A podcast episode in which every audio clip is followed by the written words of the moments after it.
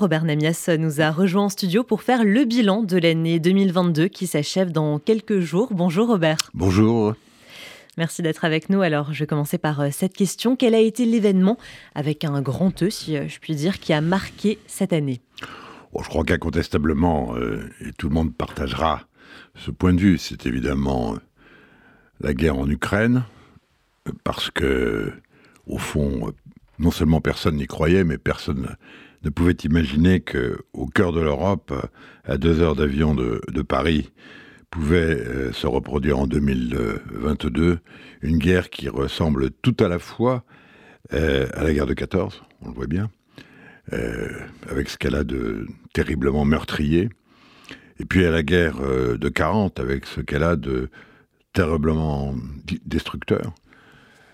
Et je dirais presque qu'il ne ressemble à aucune autre, puisque c'est au fond la première euh, guerre hybride et hyper technologique, où euh, euh, ce qui se passe sur le terrain en Ukraine sert quasiment de terrain d'expérimentation pour un certain nombre d'armements.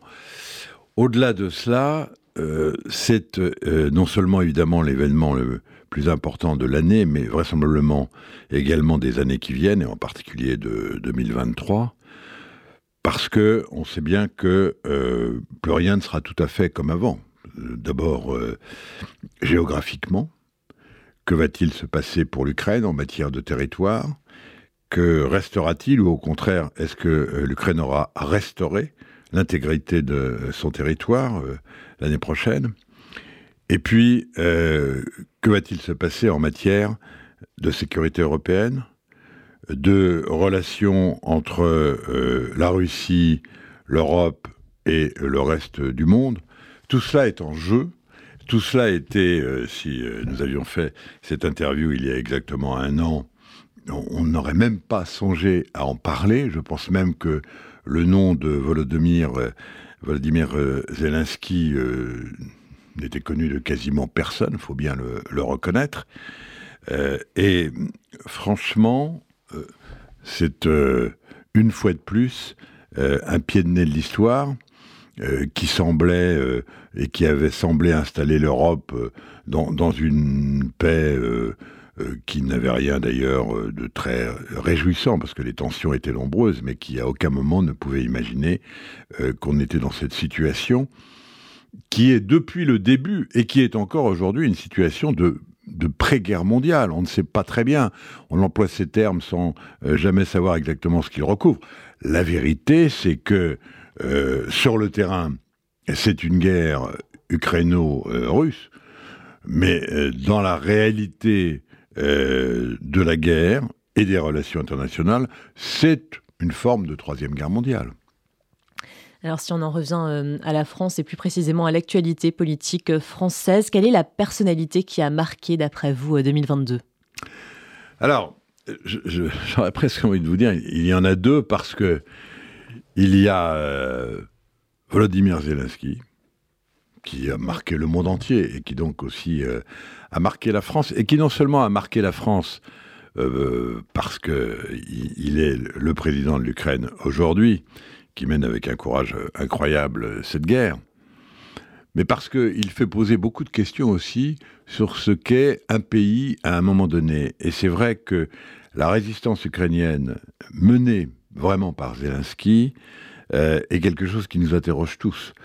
Euh, les plus anciens, évidemment, peuvent s'interroger sur, et se sont interrogés toute leur vie sur ce qu'ils auraient fait en 40. Euh, et euh, ça leur rappelle effectivement des choix qu'ils auraient dû faire euh, à cette époque-là.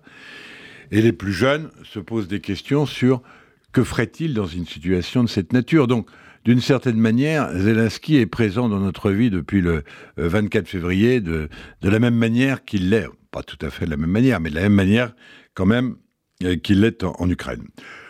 L'autre personnalité de l'année, bah, c'est incontestablement Emmanuel Macron, pour une raison simple.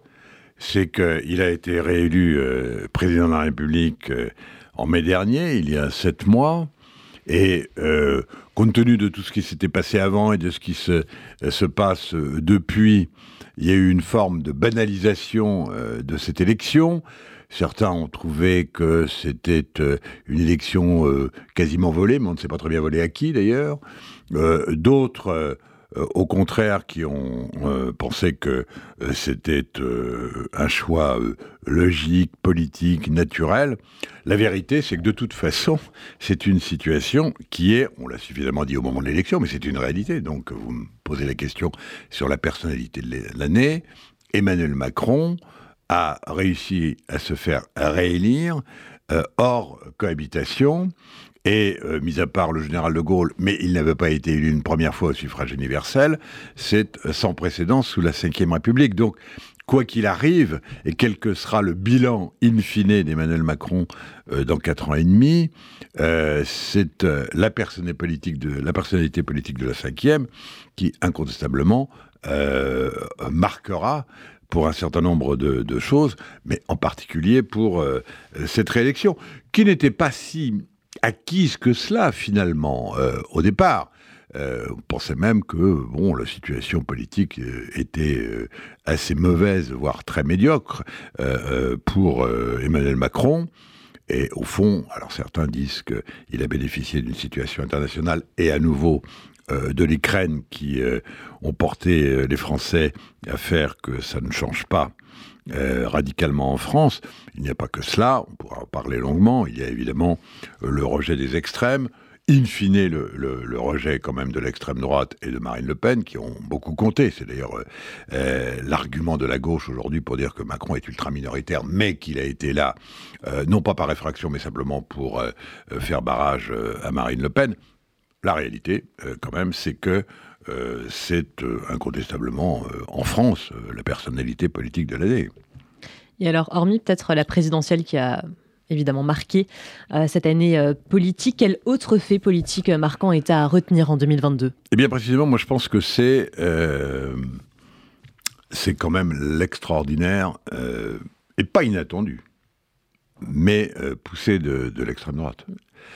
Euh, et l'arrivée euh, à l'Assemblée nationale euh, de 89 députés RN. On pourrait parler de la NUPES, mais la NUPES, si j'ose dire, en, sept mois, elle a fait un parcours de grandeur et décadence. C'est-à-dire qu'effectivement, ça a été un formidable coup électoral, clairement, qui a permis à la gauche de revenir avec 160 députés. Mais sept mois plus tard, euh, les insoumis sont dans une situation politique euh, qui n'est pas facile. Et au fond, ni les écologistes, ni les socialistes, ni les communistes, hors cet accord électoral, euh, ne se sont refait une, santé politique réelle. Bon. Donc la gauche n'est pas vraiment en bon état. incontestablement, depuis sept mois, non seulement l'extrême droite, il s'est passé en juin 2022 euh, une forme de normalisation d'abord électorale, c'est-à-dire que euh, la non-représentation ou l'extrême faiblesse de la représentation de l'extrême droite ne correspondait pas du tout à la situation du pays. Donc de ce point de vue-là, ça n'est pas forcément une mauvaise chose. Sauf qu'on voit bien qu'ils sont dans une trajectoire euh, incontestablement montante et gagnante. Jusqu'où? On le verra bien. Mais montante et gagnante, et euh, leur arrivée au Parlement, qui a été assez réussie, bien gérée par euh, Marine Le Pen, présidente du groupe parlementaire, euh, cette fameuse dédiabolisation, elle a formidablement fonctionné et elle continue de fonctionner. Et au fond, depuis sept mois, je parlais des difficultés que connaît en fait euh, euh, la NUPES. On voit bien que toute difficulté que connaît la NUPES est aujourd'hui favorable à l'autre grand mouvement d'opposition, c'est-à-dire finalement à l'extrême droite. Donc non seulement l'extrême droite est légitimement représentée par ses 89 députés, mais je pense qu'elle est encore sous-représentée. C'est donc incontestablement l'événement politique de cette année. Alors un peu, un peu plus euh, mathématique euh, à présent, est-ce qu'il y a un chiffre en particulier qui a retenu euh, votre attention cette année, Robert Namias? 6,2, 6,4, l'inflation. Parce que cette inflation qu'on a vue venir l'année dernière, qui n'est pas seulement due d'ailleurs à la guerre en Ukraine, mais quand même, cette inflation, c'est quelque chose de tout, à fait nouveau dans le paysage européen bien évidemment dans la situation économique de la France. Il faut se souvenir qu'on a connu des périodes d'inflation tout à fait considérables dans les années 75-80, avec, si je ne m'abuse, une pointe d'inflation à plus de 13% en 1980-81. Euh, et avec d'ailleurs des augmentations de salaire qui étaient quasiment identiques, avec des taux d'intérêt qui n'étaient pas à 13%, mais qui n'en étaient pas loin. Mm. C'était une autre situation économique. Et puis, depuis les années 90, et en particulier les années 2000, on s'était habitué à vivre quasiment sans inflation, c'est-à-dire euh, avec des inflations entre 0,8 et 1,5. Euh, c'est terminé, et c'est terminé vraisemblablement pour assez longtemps.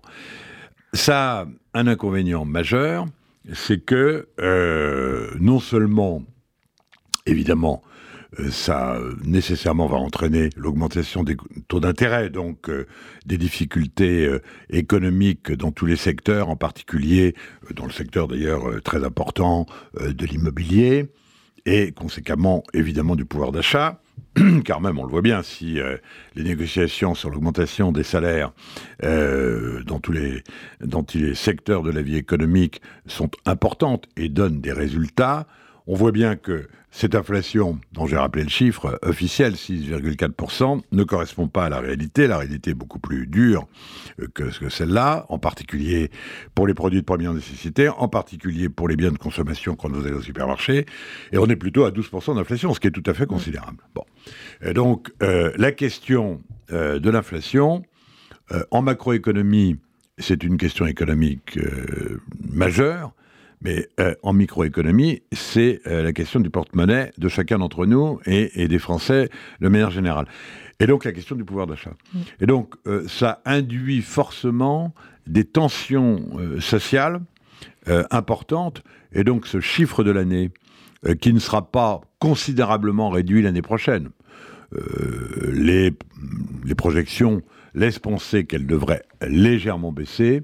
D'abord, ça n'est jamais évident, les experts économiques se trompent toujours, et, de toute façon, la question du pouvoir d'achat euh, va, se, euh, va se poser de manière encore plus aiguë qu'elle ne s'est posée ces dernières années, et en particulier au moment de la campagne présidentielle. Et vous vous intéressez aussi, euh, Robert Namias, à la culture. Quel a été le grand événement culturel cette année en France? Alors, le grand événement culturel, il est passé totalement inaperçu. Mais c'est un, événement qui euh, euh, est à la fois euh, pour le, futur très important, et qui en même temps, dans ce paysage sans vraiment bonne nouvelle, est plutôt une bonne nouvelle. Mm. C'est Notre-Dame. Notre-Dame, quand on se souvient effectivement du choc de la sidération qu'a provoqué l'incident, l'incendie, pardon, il est évident que euh, chacun s'est dit, mais est-ce qu'on n'a pas perdu Notre-Dame Et il faut reconnaître que euh, le président Macron va sans doute réussir son pari. Son pari, d'abord, parce qu'il a nommé euh, des gens compétents pour diriger la reconstruction.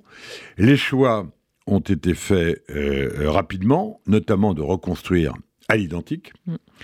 Et derrière les échafaudages qui cache pour partie aujourd'hui euh, la cathédrale, euh, on s'active à ce point que ce pari de 5 ans, puisque c'était le pari de 2024, euh, on, commence à le percevoir, et cela a été dit ici et là, mais c'est pour ça que je dis, c'est l'événement, car c'est un événement patrimonial absolument considérable, donc culturel, et donc une bonne nouvelle, vraisemblablement ce pari sera tenu.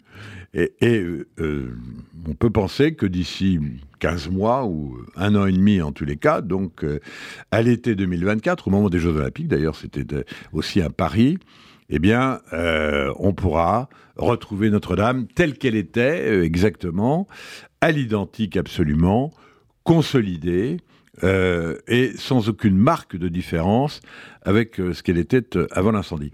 C'est un exploit formidable.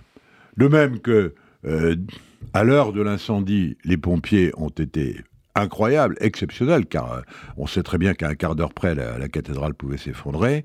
La reconstruction avec l'ensemble des, corps de métier, qui sont des, corps de métier extraordinairement spécialisés, eh bien, cette reconstruction, incontestablement, va permettre à des millions euh, de touristes de retrouver, et évidemment aux 67 millions de Français, de retrouver la cathédrale de Paris intacte et telle qu'elle euh, dans un an et demi. Encore une fois, c'est une nouvelle qui évidemment...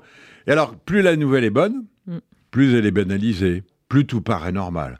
Mais ce sera un exploit tout à fait extraordinaire et il faudra retrouver les déclarations multiples et ironiques sur euh, les propos du président de la République qui affirmait que tout serait fait pour que Notre-Dame soit reconstruite euh, en 2024. Alors ça, c'était une, bonne nouvelle culturelle, on va dire. Est-ce qu'il y en a d'autres? Est-ce que vous, voyez une autre bonne nouvelle euh, qui s'est passée cette année ou qui va, qui va arriver, qui va arriver l'an prochain? Ah, qui va arriver l'an prochain? Je ne sais pas. J'espère déjà qu'il n'en arrivera pas de, de mauvaises. La seule bonne nouvelle qui puisse vraiment, à l'échelle internationale, euh, arriver, c'est que mm.